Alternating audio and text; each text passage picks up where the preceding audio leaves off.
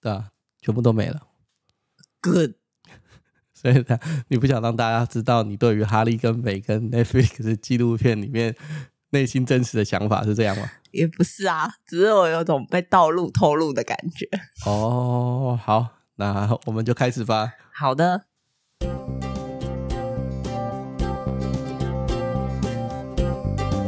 各位听众朋友，大家好，这里是建心建心理，我是吴立建心理师。这里是个轻松的心理学频道。日常生活中已经太闷了，所以我会尽量用轻松有趣的方法来介绍心理学与心理治疗。那我是吴立健心理师，跟我一起录音的是珊迪。Hello，大家好，我是珊迪。好，所以首先节目的一开始呢，我们要来不是要来刊物，我们要来致歉。我已经停更一周了，那是因为啊，我确诊了。对，我们两个人都确诊了，是我传染给他，真的非常的抱歉。所以。那时候我就想说，我到底要不要拖着那个发冷又发热，然后一直高烧高烧不不断，然后又退烧高烧退烧高烧，然后医生就觉得哦，你还好啊，就一副轻症的样子的身体来录，后来我真的觉得不行，我弃权了。但我们对医生而言，应该真的就是轻症吧？我们没有到呼吸困难。之前就听过医生所谓的轻症，跟我们正常人所谓的轻症其实是不一样的东西。那我，我总算体会到了，只要你没有呼吸困难，跟只要你还有办法维持日常的生活机能，就是轻症。因为我在视讯看诊的时候，医生看我就一副哦，还有怎样流鼻水哦，哦好啊，喉咙痛好啊，发烧哦好好，还有什么吗？没了哦好，那我开药哦，记得找人来帮你拿药哦，就这样。对，但我发现拿药这件事真的超级麻烦，就是当我们两个人同时确诊的时候。发现没有人帮我们可以领药，就是就是这件事变很麻烦，然后诊所也都呃，就是不太会有那种呃帮你送药到府的服务，就是他还是会希望你是找一个亲友帮你领药，应该看有的啦，因为我之前就看到某一家，他们好像有邮寄送药到府，可是好像不是每个诊所都有。对啊，就是那个服务的，好像其实不多，嗯、就是觉得其实还蛮麻烦。然后我就只觉得，如果是独居老人的话，应该会里长。我这时候就觉得里长应该会帮忙送，应该可以。我们要相信整个国家的运作是 OK 的。那可是像我有一些单身的朋友怎么办？他们单身，然后又自己住，然后又没有朋友帮忙送药吗？就是附近又没有，就是我们也不太确定他这人确确切住哪，可能就真的要靠自己。如果你自己生病单身自己住又没有朋友，真的要靠老脸请朋友，你就从门缝里嘟健保卡给他，请他帮你拿。不然你可能就是要真正找那个有配合远距送药的诊所。因为我印象中，我之前去看中医，他们那边是有远距送药，可是因为我自己生病，然后家里附近耳鼻喉科诊所并没有，所以你就只能。可是重点就是，你还要花，你就已经很累、很不舒服了，然后你要花时间去一间间的找说，说这一间有没有帮我送药，那一间会不会帮我送药？那真的很痛苦哎、反正就是这个样子，反正我们两个人度过了，因为我们家的状况就是一个人中，另外一个人绝对是闪不过的，所以我们两个就度过了非常痛苦、相依为命，然后卖老脸请朋友帮忙拿药送药的人生。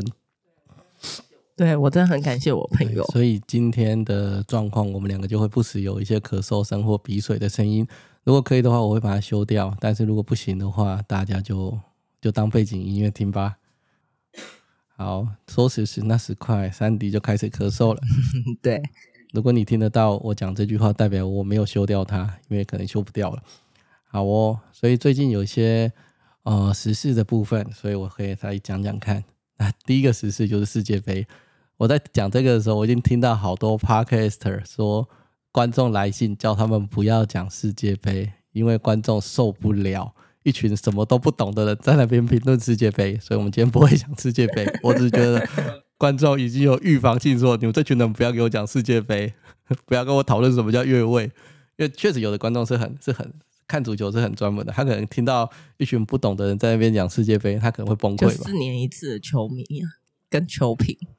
但是还是有看的，因为我们我还是有稍微看一点，因为晚上睡不着啊，我确诊根本就睡不着，所以我会因为睡不着起来看一下世界杯，那因为我因为实在太痛苦了，根本就睡不着，所以这一次看世界杯追的场次，live 追的场次，应该是我有史以来追的最多的一次，扣除掉日韩那一次，因为我晚上都睡不着，所以我们提到晚上睡不着好了，所以这一次的确诊啊，除了喉咙很痛，然后。呃，一直咳嗽啊，流鼻水之外，我发现我有另一个症状，但我不太确定它是不是真的是 COVID 造成的。那就是我出现一个状况是，我确诊的前一两天，我晚上是睡不着的。这个睡不着不是单纯的失眠或无法入睡，我是觉得说，当我躺下去的时候，我全身都有一股很想动的感觉。你说你刚确诊的时候吗？还是确诊前？第一天跟第二天，就是阳性的第一天跟第二天的时候，我晚上躺下去的时候啊，因为你可能已经睡着，或你有一点点感觉，我晚上躺下去的时候，我的四肢啊，就是我两只手跟两只脚，好想一直动来动去，所以我就我那时候有认真计算过，因为我已经睡不着，我很闲，也不是很闲啊，就是很不舒服，所以我认真计算过，我躺下去不会超过十秒，我就想要脚动一下，或手动一下，或翻身一次，所以。将近有快二三十分钟的时间，我都在那边翻来覆去，然后都有一种我的手脚好想要动的感觉，所以我会一直伸懒腰。我真的哦，对，要是打到我吗？呃，好，应该没有，因为我不敢，不敢，不敢打到你。对，那那个伸懒腰有点像是我要把手跟脚啊，就是大腿、小腿或者是手臂呀、啊、的一些肌肉延展到最多。因为延展到最多的时候，你会有种紧绷跟不舒服的感觉，然后再把它放掉，然后才会有一种比较放松的感觉。隔了一两个一两分钟之后，我又好想要再动，一样就是我四肢左右脚，然后双手臂都好想要一直翻身然后动。所以我有时候睡到一半的时候，我会把整只手九十度举起来，就我躺着，但是我的手是九十度举起来的。甚至我最夸张的是，我睡到一半的时候，我把我的脚九十度举起来。你什么时候柔软度这么好了？我都不知道。反正就是就是完全不行哦！我不知道为什么我的脚就是跟手就是好想要一直动来动去，所以我那时候九十度举起来的时候，我先想说，如果你睡醒到一半看到我，你可能觉得我中邪了。我应该会叫一一九。反正我就是脚举得很高，或手举得很高。我在干嘛？我在让我的手跟脚很酸，因为这样很酸的时候，我就不太想要再动来动去。所以第一天我就是这样度过，然后。第二天晚上我睡觉的时候又发生同样的事情，可是我午午觉午觉或啊或中午睡觉或下午睡觉其实没有，我就晚上睡觉会出现，我不知道为什么，所以我第二天晚上睡到一半的时候，我觉得这样不行，我觉得我好躁动，就是四肢会一直很想要动来动去的，所以那时候我真的觉得我真的不行了，我就我就爬起来，然后开始做正念，这蛮酷的。如果有在。有在跟我比较多接触，或有在做咨商的朋友，就会知道很多心理师会叫你做一些正念。那我在咨商的过程当中，其实我也会常常叫我的 client 要做一些正念的练习，因为那时候我已经没招了。这种这么晚，我又不想起来看足球，因为我实在是很想睡觉，可是我四肢又好躁动，所以我就开始起来，我就起来，我就爬起来坐在床上，然后就开始去去觉察自己的身体跟觉察自己的呼吸。我发现一个问题是。因为我平常自己有在练习，所以我我我稍微还算是比较能够静下来的状态。可是我在做这件正念练习的时候，那一天呢、啊，那个晚上，我发现我大概三十秒以内就会思绪会跑掉，三十秒以内思绪会跑掉。而且我在做那个正念的过程当中，我会发现我的手脚好还是很躁动，所以我那个晚上其实非常非常的难静下静下心来。我就是思绪跑掉，但是我就再拉回来，思绪跑掉再拉回来。这个频率应该是，应该是我一开始练正念的时候都比他专心。哦，真的哦。对。可是我发现我，呃，因为我也，我也是每天其实睡前都会做那个正念冥想的人，然后所以其实，可是因为那个得了 COVID 的那几天真的很不舒服，所以其实那个就没有再继续练习。但是后来比较。呃，症状比较好了之后，因为我又开始了那个睡前正念冥想，然后我就发现我好像也真的比较难恢复以前的进行的状态。可我不太确定是不是是因为我太久没有练习，就像你健身很久没有健身之后，就是拿的重量会往下掉。对啊，我们不太确定，我应该说不太确定是病毒造成的困扰，因为好像还是有慢慢很多一些 long COVID 或者是中了 COVID 之后一些症状是慢慢重新被被发现。那有人的说法是因为这是一个病毒或神经性的攻击，所以包含味觉、味觉、嗅味觉丧失这一种，可能都是神经遭受到攻击。但我没有啦，我的胃口很好。像我心跳加速，我有上网查，我也不知道是不是真的，就是心跳加速好像也是那个什么，我的那个那个什么什么神经，自律神经，自律神经受到了一些病毒的影响，嗯、然后让它有点失调的状态，所以心跳会变快。我不确定啊，我是上网 Google 的，那不正确的话就算了。对，可以大家再跟我们 讲一下，这都资讯到底正不正确？对。反正我印象当中，我就开始，因为大家就开始看嘛，就会开始怀疑这到底是不是 COVID 的症状，或者是所谓的 Long COVID。可又有人说 Long COVID 是你痊愈之后，再过一阵子之后才会出现，所以我也不是很确定自己的症状是发生了什么事情。但我有印象是因为现在就二零二二了，这个从二零二零年疫情开始的时候，因为我参加、呃，就是我有一些定期会看一些心理治疗这上面的一些论坛。那包含 EMD 啊，或者是那个身体经验创伤疗法，他们都有在说可以用心理治疗治疗 Long COVID。那我印象中，我那时候看完就关掉，看完就关掉，因为那一阵子台湾没什么疫情。我想说，哦，我知道了，然后就关掉。我有点后悔，真是一个没有上进心的男人。不是，就是没什么疫情啊。那个时候，他因为二零二零年台湾那时候守的还不错，所以没什么疫情。所以我想说，我看完就。就就我也是没有看到，或者是看完就忘记了，就放着。而我现在真正需要的时候，我想说啊，好累哦，我不是很想再把那些 long COVID 跟心理治疗的东西找出来。怎么可以这样呢？啊，But anyway，我们先回到那个我四肢一直躁动的问题。我后来正念到一半的时候，我还是觉得我有一点四肢开始去一直很想要动来动去，所以我就开始。呃，用一些一边算是正念的做法，也一边算是身体经验创伤疗法。有兴趣的听众朋友就可以去 Google，它就是你 Google 身体经验创伤疗法，应该会有一些介绍。它就是开始去感觉你的身体，跟觉察你的身体在干嘛。所以那个时候我就躺着，因为我正念也做一阵子了，又很想躺着休息，所以我就躺着，然后开始去觉察我的四肢。这个时候我发现呢、我的四肢还是很想动。然后我就就是稍微不是很强迫了，就是稍微的让自己的四肢不要动，就是他很想动，我就稍微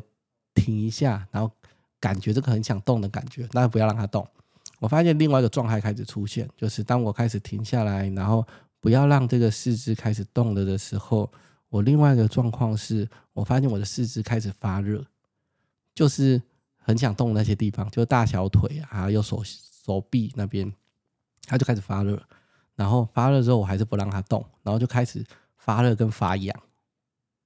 就你就想象一个人躺着，然后只有四肢，但其他地方都好好的，然后就只有四肢开始发热跟发痒。这是一种武功要那个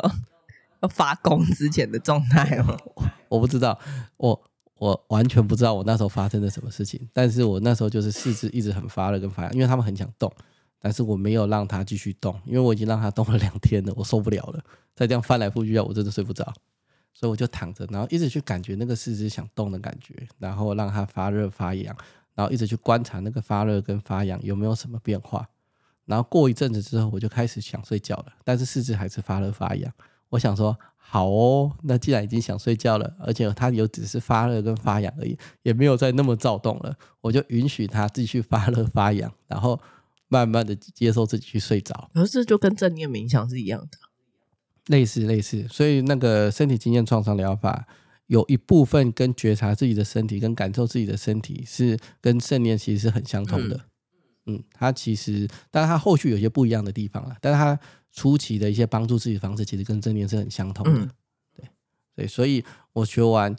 身体经验创伤疗法之后。就在学正念冥想的时候，或者再去体验练习正念冥想的时候，其实就比较快速一点，可以去感觉那种感受。当我那样子的情况下，四肢发热发痒，然后一直去觉察跟感觉，然后不做任何的评价之后，我就默默的开始睡着了，或是比较有想睡的感觉。我心想：好，太棒了，就是这样吧。然后我就允许自己一边发热发痒，然后一边想睡觉，然后我就默默的就睡着了。然后就是就到隔天了。隔天之后我就觉得哦，隔天晚上在睡觉的时候，我这个状态就好，就是就没有再发生了，就是没有再发生，一直想要翻来覆去，很想要躁动的，所以我也不太确定这是不是就是正念或身体经验的方法帮助了自己，但总之我第三天就没有在这种翻来覆去的躁动了，这样蛮好的啊，你终于睡着，恭喜你啊！就一个方法能够去协助自己。对，所以呃，重生，因为我不太确定，也有可能是刚好那两天真的很想躁动，或者是也许那是一个 COVID 的一个症状。至少我没有看到，就是我 Google 一下，我没有看到有人有跟我有类似的症状。但是至少我用这样这样子的方法让自己稳定一下，然后第三天就真的有办法好好的睡觉。所以如果你也有类似的问题，你可以试试看。如果真的还是没有效，那一切就是再回去跟你的医生做讨论，不管是中医跟西医，对，这只是一个帮助自己跟觉察自己的方法。可是你如果真的很不舒服，一切以医生的说法为依归，那这只是我发现自己太躁动了，所以稍微用正念跟冥想的方法去觉察自己的身体，让自己稳定一下，大概是这样。那题外话就是因为那时候喉咙就很不舒服嘛，所以我吃了人生中最多的布丁，我这几天吃了二十几个布丁，有没有很开心？满足你超爱吃布丁的愿望。对，因为我超爱吃布丁，可是平常每次就想算了，这些东西就是零食跟热量，就就不要买了。可是这次我可以 名正言顺的吃了二十几个布丁，所以我觉得嘛，还不错。要感谢我朋友，他把他把店里面所有布丁都扫光。对，所以现在冰箱应该还有十个吧。我还在想说，自从我情况越来越好，我就没有再吃了。所以我想说，那什么时候我要把那十几个吃掉？因为身体比较好了，我就没有太多借口说我要吃布丁了。因为我本来就说啊，我喉咙有点痛，可是要吃药，我要吃一点东西，所以我只好吃个布丁的。嗯，但我现在没有这个借口，我想说那就怪怪的，好像就没有名正言顺的借口可以吃布丁。虽然我还是很想吃啊，大概是这样。这就是我确诊到今天大概也一个礼拜多的一个状况。接下来我们来进入一个另外一个比较呃跟心理学有关的一个话题。评论这个问题之前，我也是有点在思索啦。那有在关注我的呃，不管是 Podcast 或者是粉砖的时候，你大概会理解一件事情，就是我通常不太对同业的时事做评论。对，因为我觉得没有必要，大家都有自己的想法跟说法，我通常不太对同业做评论的。最近发生一些事情，所以我在想说，我到底要不要讨论这件事情？我到底要不要讲这件事情？后来我想一想，唉，可能还是稍微讨论一下好了。原因是因为一，它不是同业，所以我觉得稍微还是要讲一下。二就是，智商是一个医疗的行为，如果这个东西不是同业，然后他在讲类似智商的行为的时候，我们是不是需要去做一些评论？还是要与人为善，就是不评论这些事情，然后默默把自己的事情做好就好。他们要去做什么事情是其他人的选择。对，就是我其实常常会有这种想法，一我不是很想去去去评论同业，二是呃，智商这个医疗行为，我到底要不要去讨论最近的这些事情？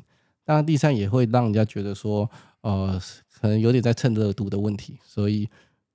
我就在思考要不要讨论这件事情，那我就不隐晦也不隐射了，就是今天想来谈谈理科太太开那个自己智商笔记的这件事情。你就酸民啊，他口中的酸民，你现在竟然要讨论他，你这个酸民。好啦，就是我之前讲说我不因为不评论同业嘛，就是原本的想法啦。可是我后来觉得，就我刚刚讲过了，我觉得这是医疗行为，所以。如果是有点类似医疗行为的问题，我到底要不要去做一个讨论？就是讨论这件事情其实会引起很多的后续的一些效应啊。所以其实这原本不是我做事情的风格，但今天我还是当了当了算命的。这样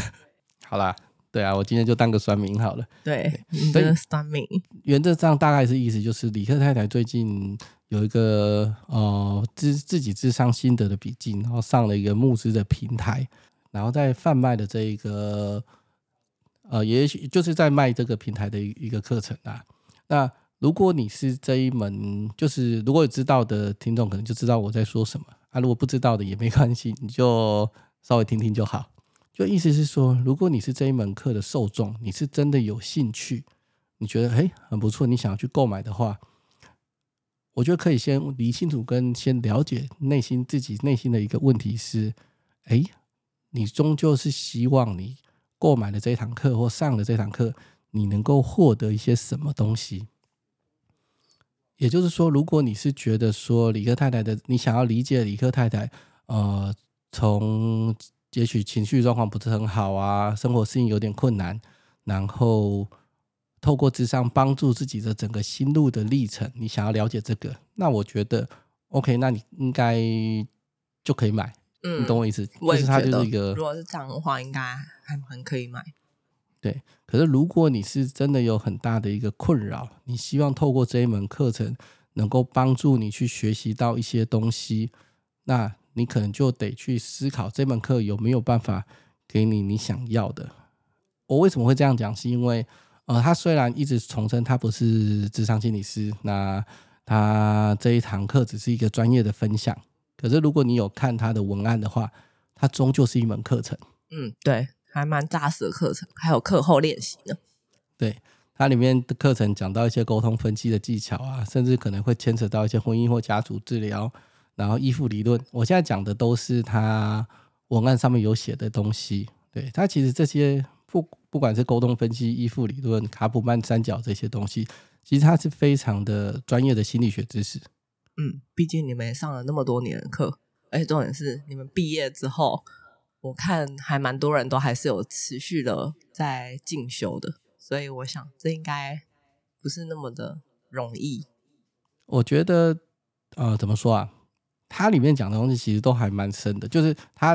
因为课程没有上线嘛，而且我会不会买，所以我不会，我没有办法知道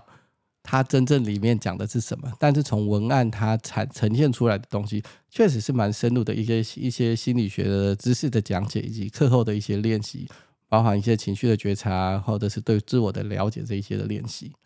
那这件事情其实如果有在追踪心理师的一些粉专的听众，应该也看过很多心理师在评论这些事情的。那其实我大体上是赞同各个心理师的评论，是智商差其实是一个克制化的东西啦，就是每一个人在走进智商室里面，在跟智商师在聊天的时候，智商师是。会为了针对你的问题去做克制化的理解、跟分析、跟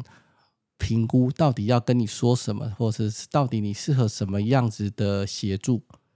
纵使你是团体治疗哦，纵使你是团体治疗，你都会在跟智商师做一些真实上面的一些互动。真是假的？你们同时可以跟那么多人？所以团体治疗就是一般来讲，可能是六到八个团体。就是六到八个成员，然后一个心理师，然后这个心理师可能会带一到两个 co-leader，co-leader 就是协协同的领导者。所以，纵使是一个团体，大致上都会有一到两个心理师去 hold 住整个团队的状况。我讲的是呃比较正规的做法。所以团体治疗有可能一个六到八个人的团体需要耗费一到两位心理师，或两到三位心理师都有可能。所以他其实心理师的治疗成本是很，就是那个治疗成本是很高的啦，就是因为他们要去看，如果团体有团体讨论，或者是团体在分享的时候，有的人情绪突然起来，你是要协同领导者去 take care 他，take care 他完之后，又不能把所有的重心都放在那，因为还有其他七八个成员，所以主领导者还要去 take care 七八个，然后一个协同领导者去 take care 那个特别情绪起来的人，所以在正规的团体治疗上面来讲，也比较少一个心理师去 hold 全场。哦，理解。对啊，当然，如果这个心理师觉得自己非常的有经验，他觉得他完全可以去做到这件事情，那是属于这个心理师的范畴。但不管怎么说，都会及时的去跟成员做一些互动。所以，纵使在团体治疗，都会这个样子。嗯，对。不过这一堂课看起来不太会有及时性的互动，所以，如同我说的，我觉得它终究是一门课程。那。就我看起来啦，就是他虽然说这是一个笔记，这是一个分享，但是从他的文案上面写的跟后面的一些练习，我觉得 有练习怎么会是一纯分享？有练习就是一个互动，而且他练习还不止一个，所以我觉得他以我看，可是他有建一个小组啊，他有建一个那种嗯聊天室吧，就是他不是说他可以，他会在那聊天室里面跟学员们一起分享他们的。课后练习的一些一些状况吧。对啊，或者是一些心路历程。但我不太确定这个练习跟这个课后练习是即时互动。我举个例子来讲，如果他是比如说我每个礼拜六开两个小时，这两个小时我或者是我的心理师会在这边及时跟你互动，然后了解你们的状况，我觉得还可以。但是这个是如果是你有把你的问题抛出来，那我们可以针对你的问题去回复跟看看你的状况的话。那个及时性会差很多，因为我也在类，我有在类似的那种线上网络平台上过课。我问一个问题，他回答我，大概要两到三天的时间。哦，对啊，嗯、对，所以这个问题，因为他在募资阶段没有上线，所以我不太确定。但我会觉得，纵使你是现场实际上面的互动，因为你的课程有几，现在看起来应该有几百或几千人在买了。嗯，对，好像是。所以你的，纵使你有一个非常有经验的心理师在里面，他都很难理解你的状况跟发生你跟了解你到底发生了什么事情。因为我们一般的团体大概是八到十二人，就有一到两个心理师，而且及时的去互动。所以其实我没有很鼓励这么大的人群在做一个心理治疗或做一个相当程度上面的一个一些揭露。这是我自己的看法啦，对。所以我会觉得他看起来以文案看起来他写的不错。我我说实话，这个文案我认真的看完了，他文案真的写的很好。对啊，老实说，呃，像我其实，呃，就是我不是念心理相关的，但是其实我也有智商过那些。你也是有一百小时以上经验的资深智商人吗？对对对对，我也是被智商了一百小时以上的人。然后，然后因为毕竟那个。艾迪就是家里不乏那种心理咨商相关的书，然后而且我真的有一阵子是状况真的不太好，所以也有自己再去上一些工作坊，比如说正念一些课程或是什么东西的，所以其实多多少少也有对心理的领心理智商领域有一点点接触。然后其实我觉得他文案真的写蛮好的，因为他其实嗯，真的这个心理治疗过程里。你真的是会慢慢的越来越了解自己，然后也会发现说，其实，嗯，真的很多身体的讯号都隐含着是你心里的，它其实是跟心理是联动的。像有些时候你会突然很生气，但你，但，嗯，就是你会突然很生气，或者是很胸闷，然后你就会慢慢慢慢的。呃，如果你观察比较久的话，你就会慢慢的发现说，哎，为什么我现在这个生气是因为什么原因，或者是我那个胸闷是因为什么原因，就会慢慢跟你一些心理上的东西去做一些连接啊。我觉得会更帮助自己说，哎，原来我这些情绪、身体上的反应，只是反映我心理上的一些东西，然后也确实让。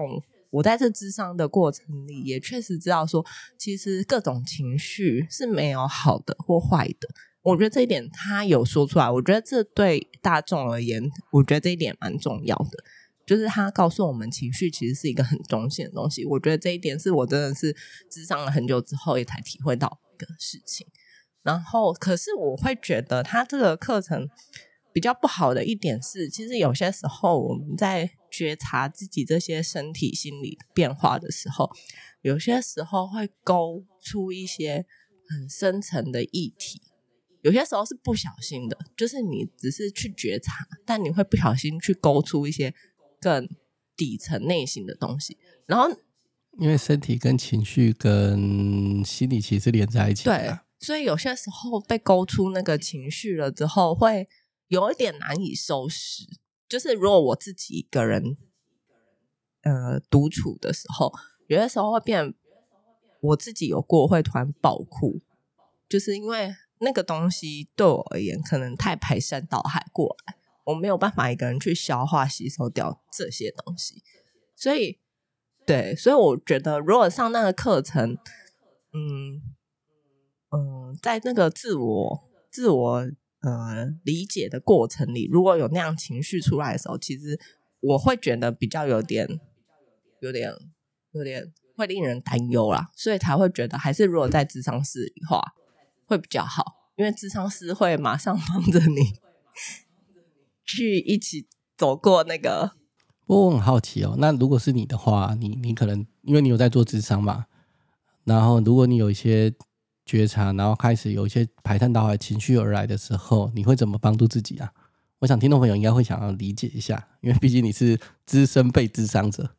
你说我在家的时候，呃、我自己一个人在家，你可以在路上或捷运上也都有可能，我不确定 会怎么样哦。通常，通常我会。还是会先，因为毕如果是在外面的话，因为路上你不可能就是突然就这样哭出来或干嘛，那你会吓到路人，然后所以就会通常会把那个记呃那个情绪跟发生的事情，我会记在心里。然后因为我有在咨商，所以我就会把这个东西记住，然后等到我要去跟咨商师咨商的时候，嗯，跟他讲说我最近发生了这样的一个事情，然后。嗯，再借由他的引导去帮我做更进一步的一些厘清，或者是或者是安抚我情绪。Anyway，反正那他的专业，啊，这是我的工作。对，但是我会把它留在心里啊，然后再去跟心理咨商师讲。那如果是在家里的话，一个人，有些时候我会等 AD 回来的时候。对，就忍不住想要跟他说，Okay. 然后他就是，虽然他不是我的智商师啊，但是他还是，毕竟他还是有专业，所以他还是会用一种比较从旁的方式安慰我吧，嗯、所以就还是会给我一些支持啊，对，但是没有到咨商时那么的介入，没有那么深入了。我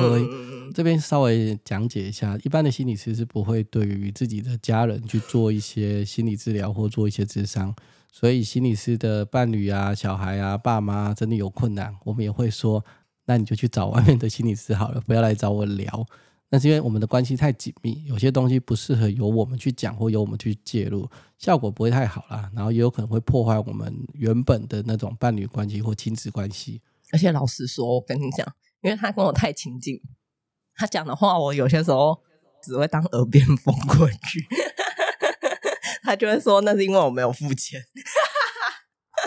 所以这边也顺便解释一下，如果听众朋友听完说，哎，珊迪有自己在外面去做智商，那为什么我不，我明明就心理师不帮他处理？那其实原因就是这个啦，同行关系太亲近，你是无法去做一些智商。对，而且有些话你会真的听不太进去。对我而言啊，我自己我会觉得，嗯，他是不是就只是在安慰我，或者是屁嘞？对，就真的就想要说屁嘞啊，你都是讲官话或者是什么的。就是好像比较不会那么认真看待他讲的话语。反正这就是稍微解释一下为什么太太是心理师，我没有要从旁去介入的的原因，那就是不是是先生。好你说太太是心理师，啊、先生是心理师，太太有困扰，先生没有从旁介入的原因，他其实大概就是稍微解释一下为什么我没有去从旁介入啦。但重新哦，好，我们回到那个理科太太的课程这件事情。虽然他一直讲分享，但我怎么我横竖怎么看，我都觉得这是一个课程，而且这些课程就是蛮专业的。虽然说他说后面会有一些心理师在来帮助跟讨论，但我觉得他的整个内容应该就是他主讲，所以还是我觉得会有一些疑虑啦，因为专业的东西跟专业的一些内容，或者是。乐听的，就是你，你买了这些课程，你真的去勾起一些比较大的状况的时候，他此时此刻或当场其实是很难帮你 hold 住。所以我觉得，呃，如果你是一个很很很想要了解他智商的心路历程，你觉得他走过来很棒，你想要看看他到底是怎么帮助自己走过来的，你想愿意花这笔钱，那我觉得 OK。可如果你是真正有心理困扰，你希望透过这个课程来疗愈你自己。可以再思考跟考虑一下，因为我不太确定的事情是，那你照着这些练习或照着这些觉察之后，会不会如同刚刚珊迪讲的，嗯，勾起了你一些很多东西。可是因为你没有心理师可以去收拾，可以去做讨论，那你可能会觉得，那我可以去留言去问这些问题，因为课程上都可以做这个发问。但我不确定你很很难很难过，跟你得到这个发问的时候，到底过了多久，以及回你留言的人，他其实不了解你的状况。嗯，对，因为有些时候其实文字的东西毕竟会写得比较简略吧。因为像即便我在智商室里面，有些时候我已经用口述，就是面对面的跟心理智商师讲一些我的嗯状况或议题的时候，有些时候我觉得我已经讲很仔细，但他们对他们而言，可能有一些细节，他们还是想要更掌握清楚的，他们还是会再去进行一些追问，去可能去抽丝剥茧，或者更理解更深层的情绪是什么啦。对，然后这一来一往，可能就在智商室里面，可能就二三十分钟过去了。嗯，对，差不多，有些时候。所以你们不可能透过文字，我问个问题，三天后他回答，我三天后再问个问题，然后三天后再再回答，我三天之后再问个问题。我觉得整个时效性来讲，其实是会花一些时间的。而且其实你会很难受，因为当你真的情绪来的时候，就是你会很希望可以立刻得到，对对对，快点得到舒缓。你可能会一直重新整理，看他回复你了没？我觉得有可能的啊。对对，所以一样的意思是说，如果你有一点智商的需求，可是你又不是很想要花很多钱去做智商，我说实话，做智商的费用跟那一堂课的费用比起来，你大概就那堂课的费用就等于一次智商的费用了。所以如果你不想花很多钱的话，我刚稍微查了一下，以台北市而言呢，因为我不可能查所有的全国这样，以台北市而言，社区心理卫生中心其实有一个比较。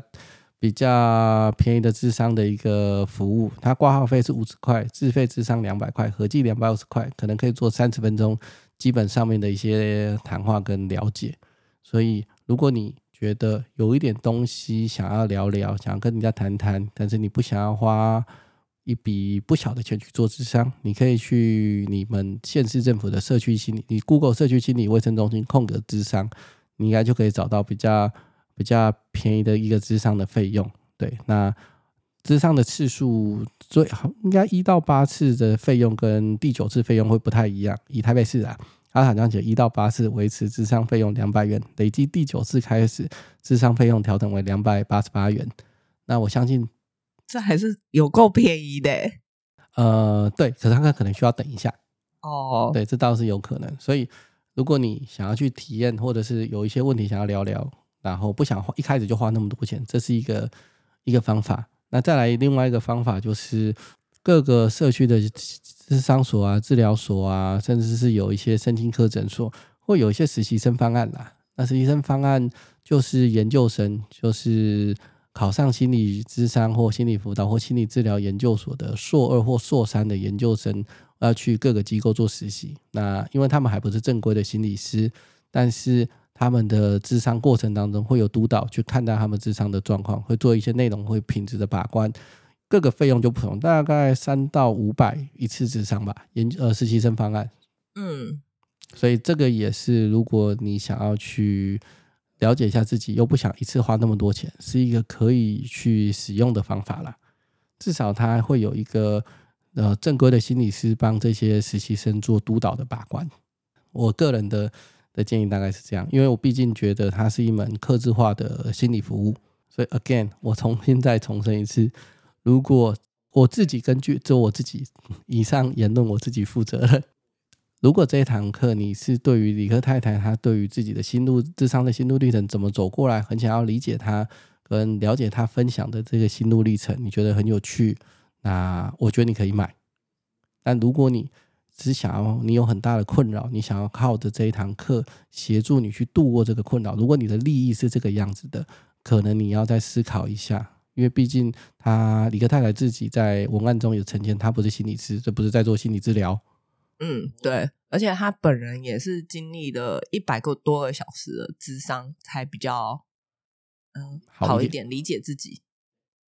所以。如果你是想要靠着你是有很强烈的困扰，你想要靠着这一个课程给你做智商，然后协助你做疗愈的话，我不不太确定它是不是会符合你的需求，以及你听完这堂课是不是真的可以越来越好。这个我不太确定，因为我们就我以前不太喜欢评论，是因为我觉得我没吃过的东西不要评论它好不好吃。就有个人跟你说这间餐厅很难吃，我没有吃过，我只能说，嗯，Google 评价不好，我我不会说它很难吃，对，一样的意思是这一堂课其实我没有听过，但是我从文案上面听到的是这个样子的一个讯息。那真正上线的时候我会不会买？我不会买，因为我不晓得我买我要用什么样子的心情去买这堂课。我自己就是心理师的，我不知道我听他的这张笔记可以给我什么啦，就就这样子。所以我原本不是很想要去去评论这件事情，可是。因为其实他那个募资平台的课我之前有上过，所以我很快，其实我很早就就受到那个演算法的推波，就知道这件事情。所以我平时一开始我也不太想要针对这件事情去做一些做一些讨论，只是后来这件事情好像越演越烈，至少在我的心理师社群跟心理师群组，或甚至今天早上我已经看到他本人叫。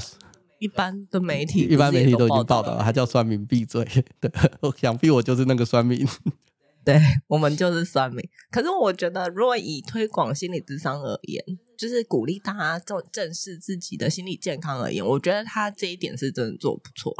就是他至少让全台湾都知道有心理智商这回事。对，然后可以勇于的面对自己的呃心理问题。对，我觉得以。让智商曝光跟让人家认识智商这一件事情而言，它确实是达到了一定程度的一个效果啦。嗯，对。那但这堂课的本质上面是否适合有有严重心理困扰，或觉得你心理困扰很多，你需要透过这堂课的帮助让你走出这个心理困扰，